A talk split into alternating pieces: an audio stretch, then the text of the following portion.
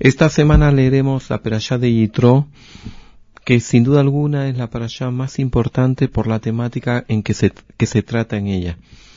La revelación en el monte Sinaí, que fue el evento histórico más importante que el pueblo de Israel vivió, todo un pueblo, dos millones y medio de personas que fueron testigos presenciales de la revelación de la divinidad.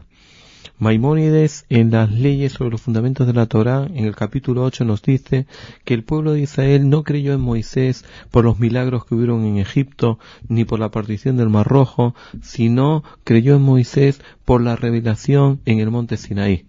Porque sus ojos vieron y no otros, sus oídos percibieron y no otros, ellos experimentaron y no otros, y esa es la fuerza de la revelación del monte Sinai. No hubo ningún evento histórico jamás en el cual todo un pueblo haya podido llegar al, al, grado de profecía y llegar a sentir y vivenciar la divinidad.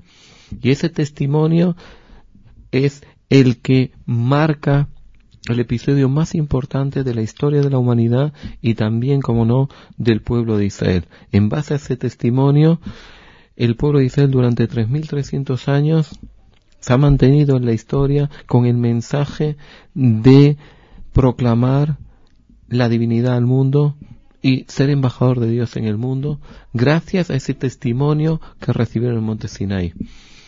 El contenido de los diez mandamientos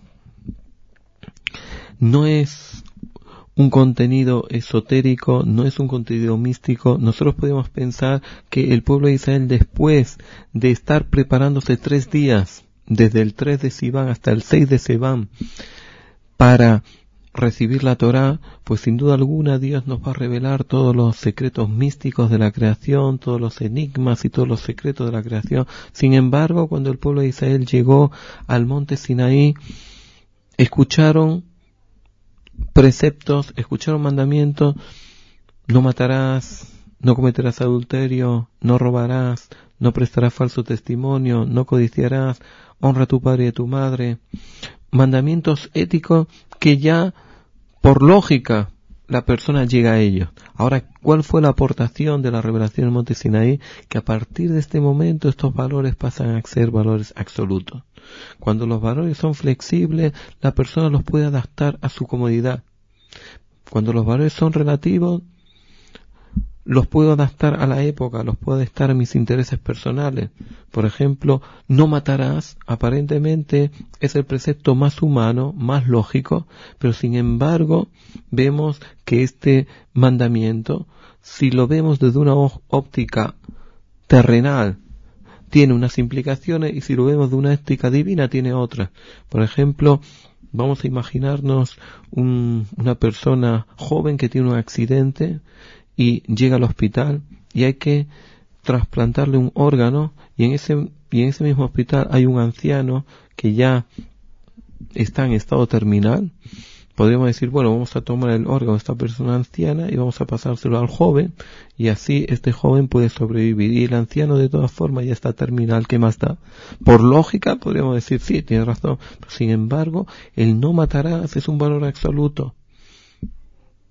También hoy se plantea el problema de eutanasia desde el punto de vista lógico, desde el punto de vista terrenal. Si una persona ya está mm, conectada a un, a un aparato está en estado terminal, él está sufriendo, sus familiares están sufriendo, la sociedad tiene que soportar un cargo económico muy fuerte, está ocupando una cama en un hospital. Bueno, podríamos pensar, vamos a desconectarlo, pero sin embargo hay una óptica divina, hay un valor absoluto, no matarás.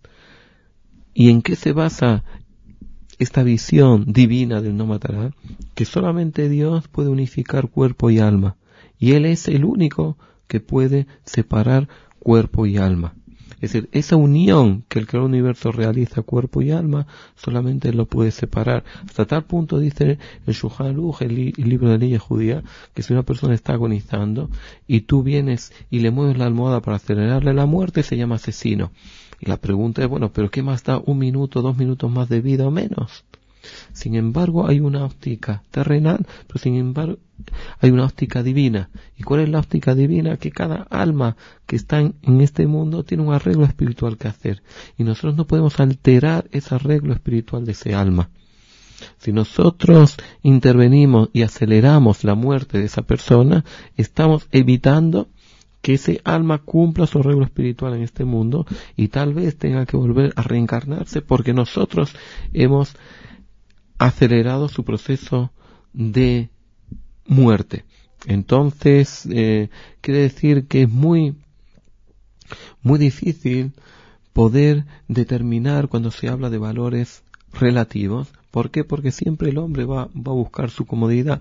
El adulterio, todos sabemos que no se debe. ¿Por qué? Porque a mí no me gustaría que mi mujer vaya con otro, pero sin embargo, cuando una persona se enamora de una tercera, siempre va a buscar justificación, va a decir, tal como se porta mi mujer, se merece que yo me vaya con otra. Entonces ya justificó algo que en realidad es un valor absoluto.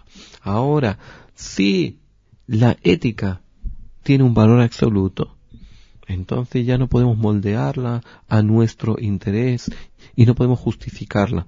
Y por eso era necesario que estos valores aparentemente que son lógicos fueran dados en el monte Sinaí para darle un valor absoluto, para que sepamos que la espiritualidad y la ética tienen que ser parte integral de nuestra vida y no podemos adaptarla ni a nuestros intereses personales ni a nuestra comodidad, sino somos nosotros los que tenemos que adaptarnos a los valores éticos y a los valores espirituales para que nuestra alma pueda conseguir la plenitud. Muchas gracias.